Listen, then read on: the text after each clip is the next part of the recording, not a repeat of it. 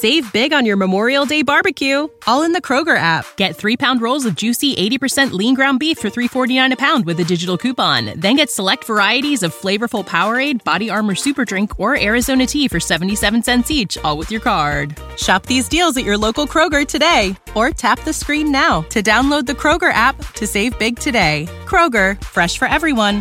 Prices and product availability subject to change. Restrictions apply. See site for details.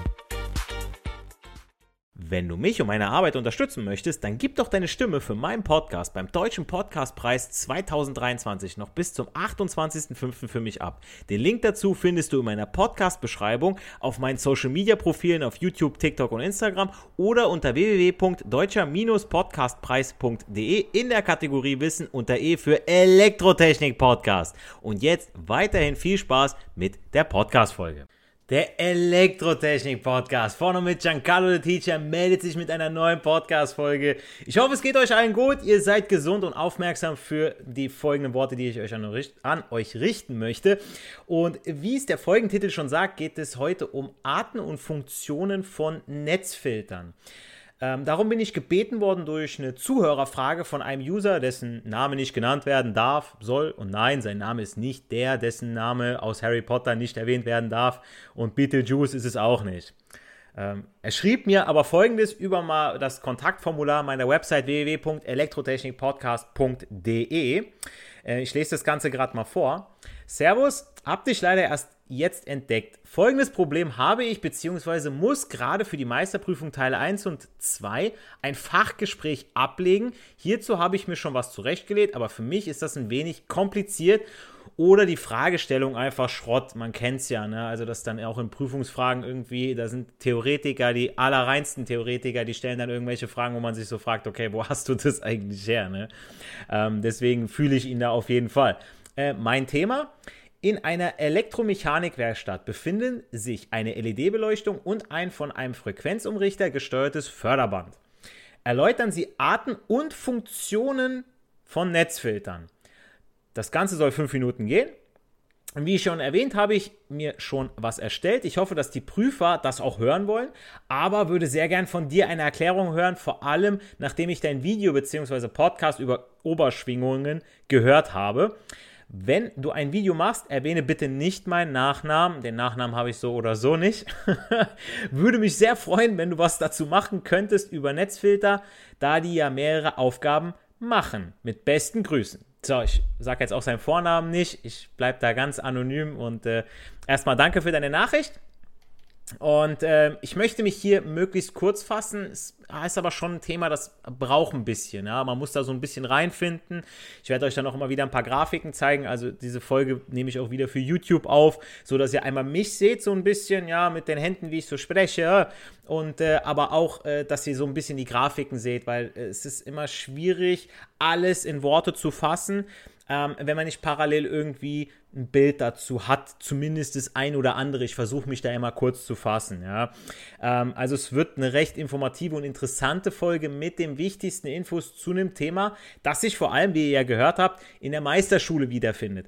Ähm, ich habe es ja des Öfteren erwähnt, dass ich sowohl Themen aus dem alltäglichen Leben behandle, Haushalt, Geschäften, beim Onkel Doktor und so weiter, ja, wo ich dann mal was über äh, Röntgengeräte gemacht habe, aber auch hier zu Hause Mikrowelle, Herd und so weiter, aber auch über Inhalte der Ausbildung ähm, in den verschiedenen Elektroausbildungsberufen, ja, Betriebstechnik, Energie, Gebäudetechnik, Automatisierungstechnik, Gerätesysteme, IT-Systeme, Elektroniker und so weiter, ja, dass ihr euch da so ein bisschen wiederfindet ähm, und über Dinge, die eben auch im Techniker und im Meister abgefragt werden. Ja, da wurde ich jetzt auch des Öfteren schon gefragt, ey, ähm, ich weiß nicht, also es ist umso höher die Schule ist, ähm, umso schwieriger haben es dann ähm, alteingesessene Kollegen auf das Niveau runterzubrechen, ähm, das dann viele Azubis oder auch angehende Meistertechniker haben.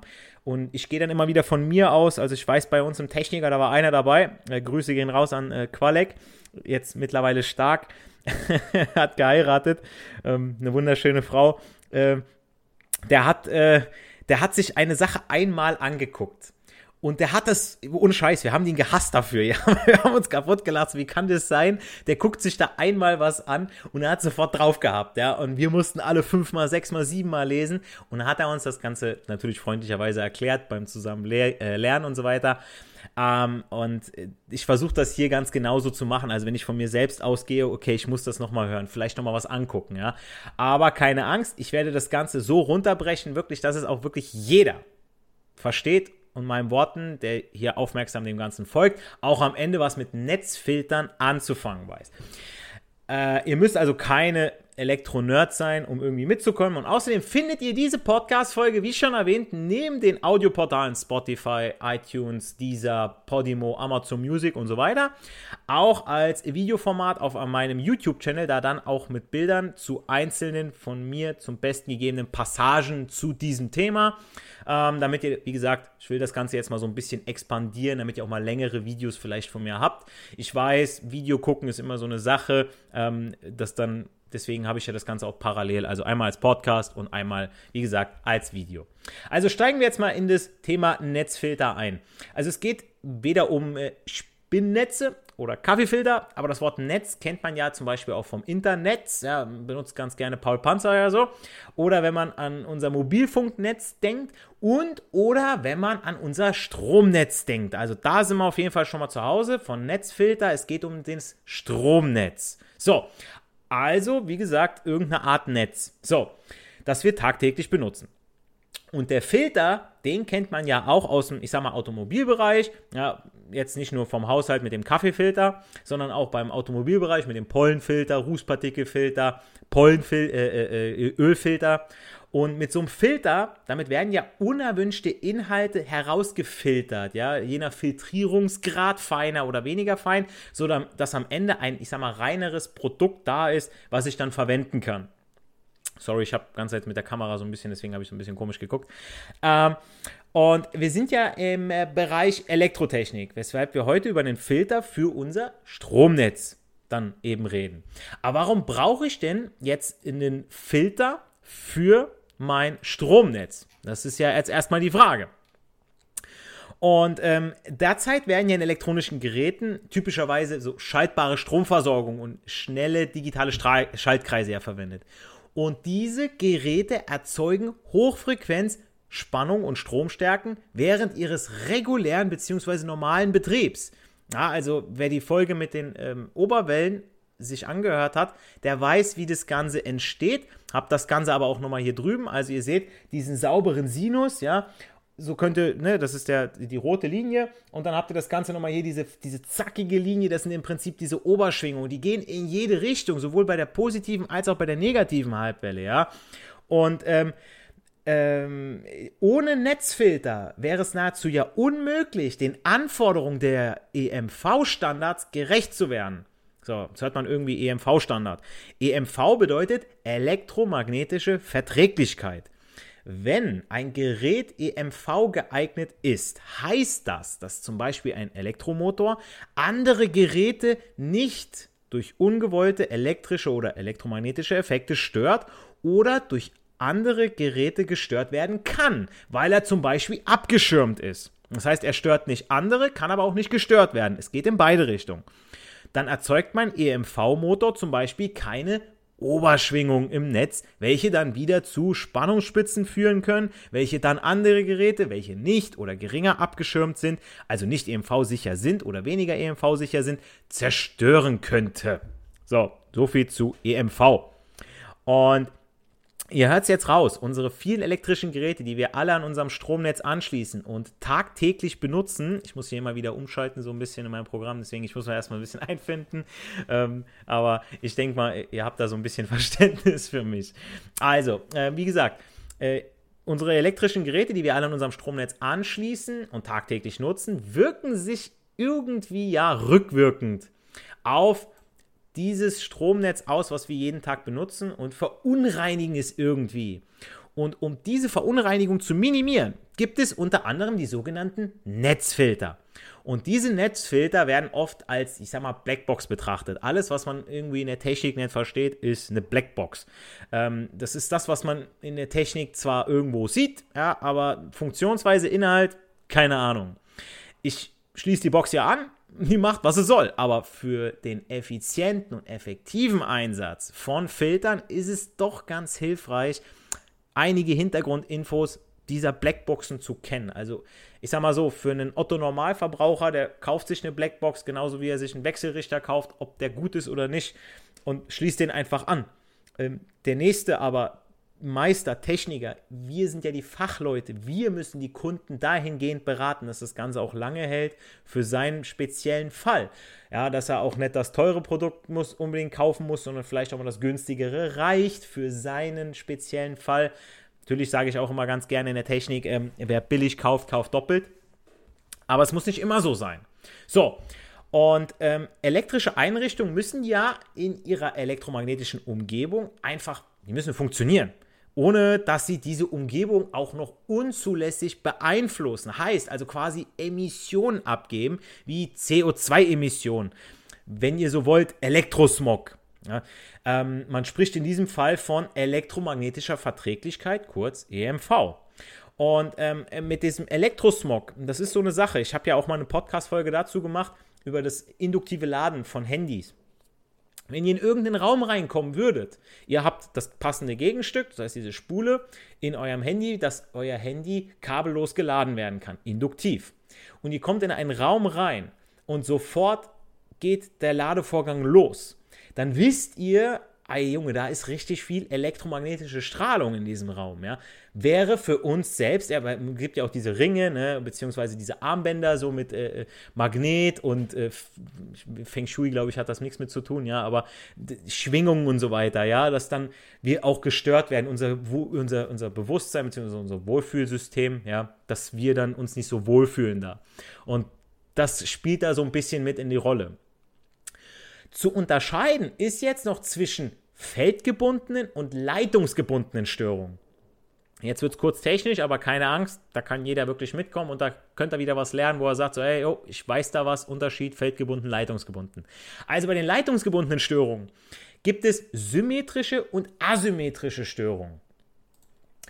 Und ähm, auch Gegentakt bzw. Gleichtaktstörung genannt. Das Ganze habe ich jetzt mal hier drüben kurz aufgerufen. Ja, da sieht man das als Bild. Ich mache das mal ein bisschen größer.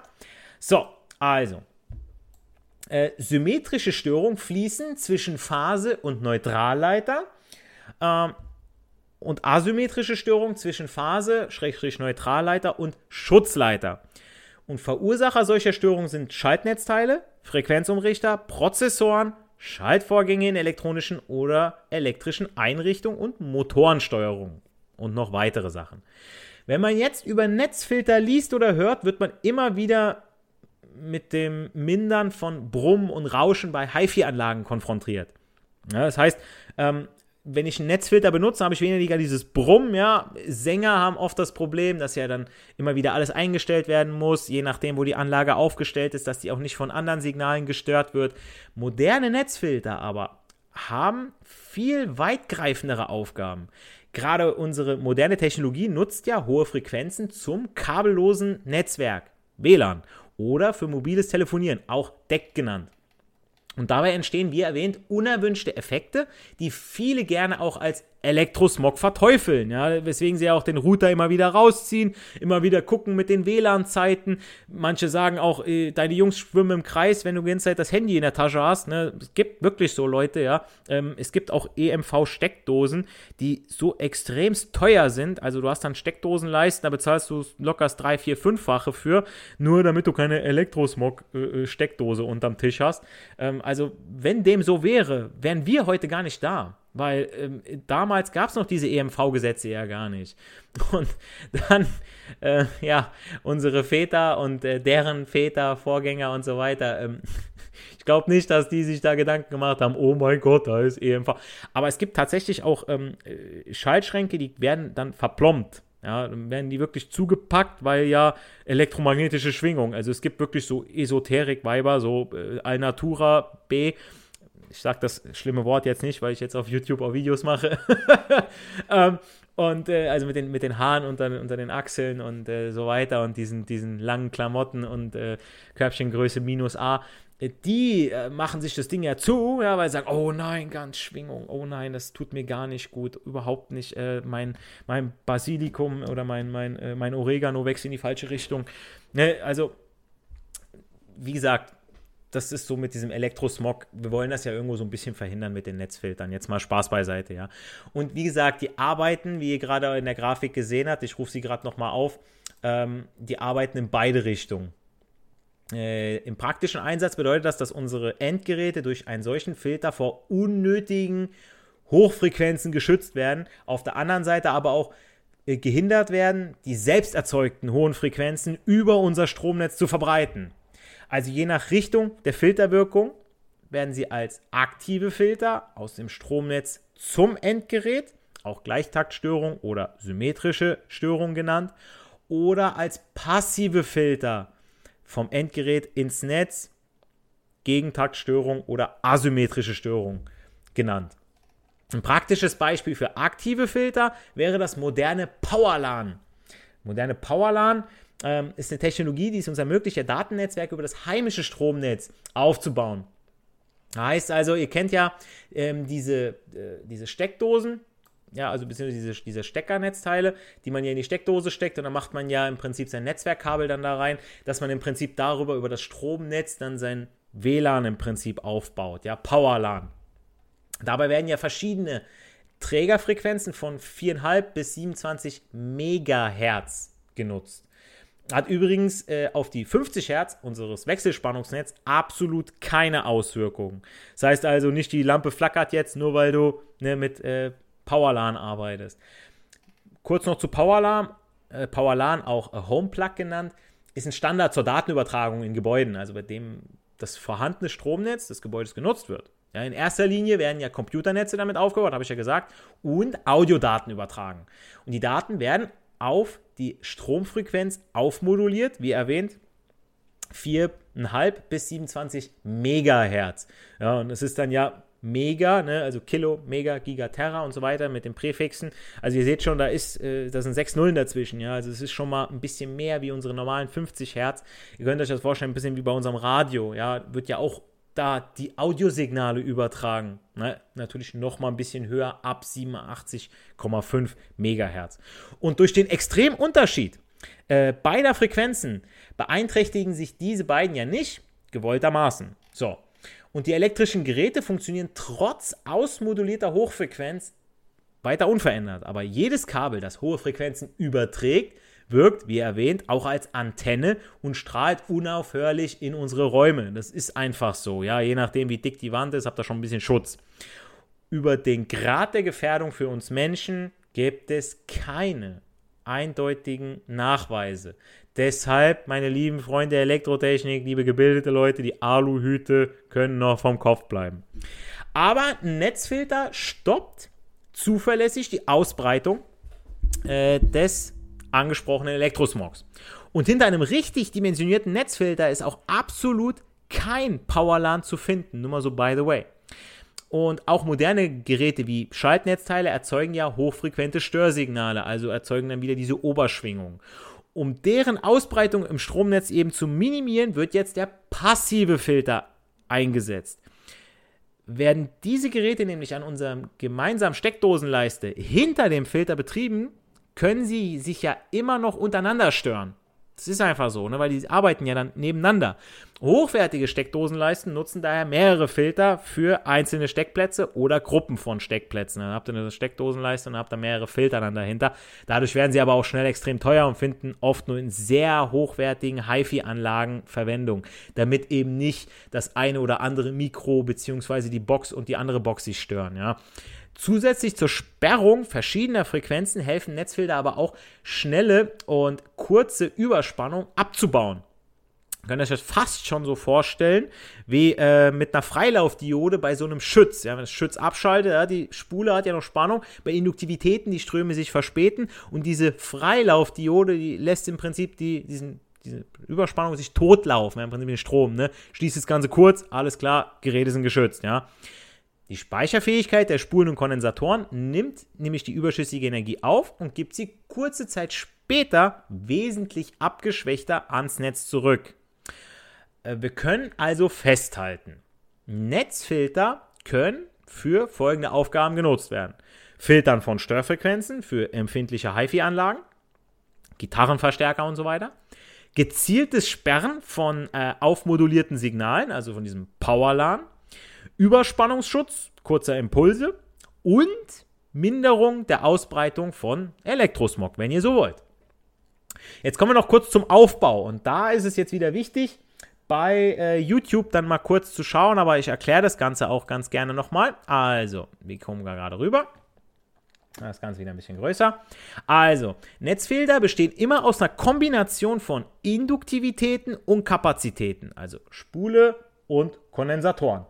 Jetzt habe ich hier so CY und CX, X-Kondensatoren und Y-Kondensatoren. Bei den X-Kondensatoren komme ich gleich noch zu, seht ihr, da ist das nur mit zwei Anschlüssen. Bei den Y-Kondensatoren, da ist irgendwie noch was gegen Erde, habe ich jetzt so erklärt, entweder zwischen Phase und PE oder Neutralleiter und PE und der X-Kondensator zwischen L und N. Aber wie gesagt, kommen wir gleich zu. Also die gesperrte Frequenz wird durch die Dimensionierung der Spulen und Kondensatoren bestimmt. Gehe ich aber jetzt nicht näher drauf ein, also wie das Ganze dimensioniert wird, das ist eher so, ich sag mal, wirklich ähm, High-End-Aufgabe. Ne? Aber ein Filter, der alles außer unserer 50 Hertz Netzfrequenz sperrt, ist fast unmöglich zu realisieren, aber zum Glück auch nicht unbedingt notwendig. Also die Gegentaktstörung, also passive Filter, wirken vom Verbraucher zurück ins Netz. Deswegen oben dieser X-Kondensator werden durch Phasenanschnittsteuerung Gleichrichter oder Halbleiterrelais ja verursacht und treten oft im Frequenzbereich unter einem Megahertz auf.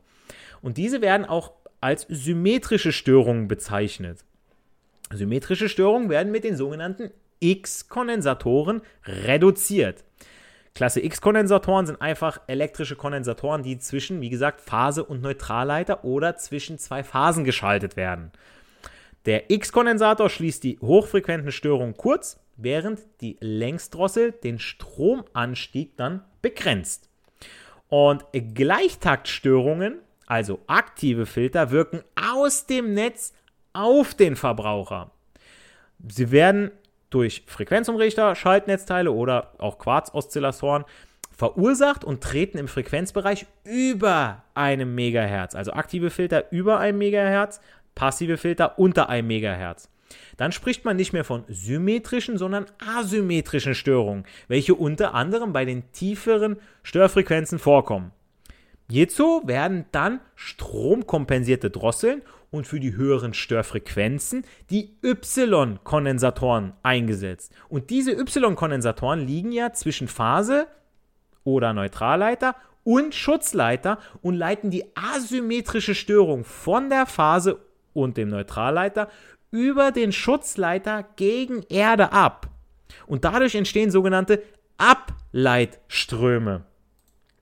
Ja, also ihr, ihr seht das nochmal in der anderen Grafik ja, mit den X-Kondensatoren und diese Ableitströme, die dann einmal über L bzw. über N, wenn über diesen PE bei diesen C, also bei den Y-Kondensatoren oder bei den X-Kondensatoren. Bei den X-Kondensatoren geht es einmal von L gegen PE, also gegen Erde, oder aber bei den Y-Kondensatoren von Neutralleiter gegen Genau, sorry, bei den äh, Y-Kondensatoren geht es ja immer wieder zwischen ähm, X, äh, zwischen L und oder N gegen PE zu diesen Ableitströmen, ja.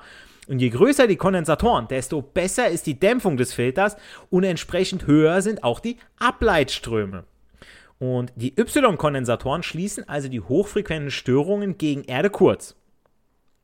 Die Wicklung der Drossel, ja, also hier seht ihr nochmal Netzfilter zur Dämmung äh, von Gegentaktstörungen mit den X-Kondensatoren, mit wieder X und äh, L, äh, mit C und L. Und hier habt ihr das Ganze nochmal als Gleichtaktstörung. Die Y-Kondensatoren schließen also die hochfrequenten Störungen gegen Erde kurz. Die Wicklung der Drossel arbeiten auf dem gleichen Ferritkern und bieten somit eine sogenannte, ich sag mal, stromkompensierende Wirkung.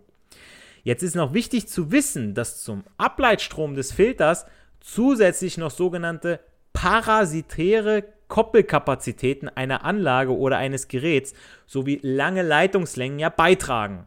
Parasit, ihr kennt das Wort, erstmal nichts Cooles, also was Unerwünschtes, was unserem Netz noch mehr Schaden zufügen will.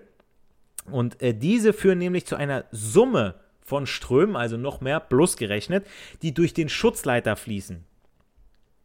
Und ähm, da komme ich gleich zu. Ähm, wartet mal kurz, muss ich äh, hier.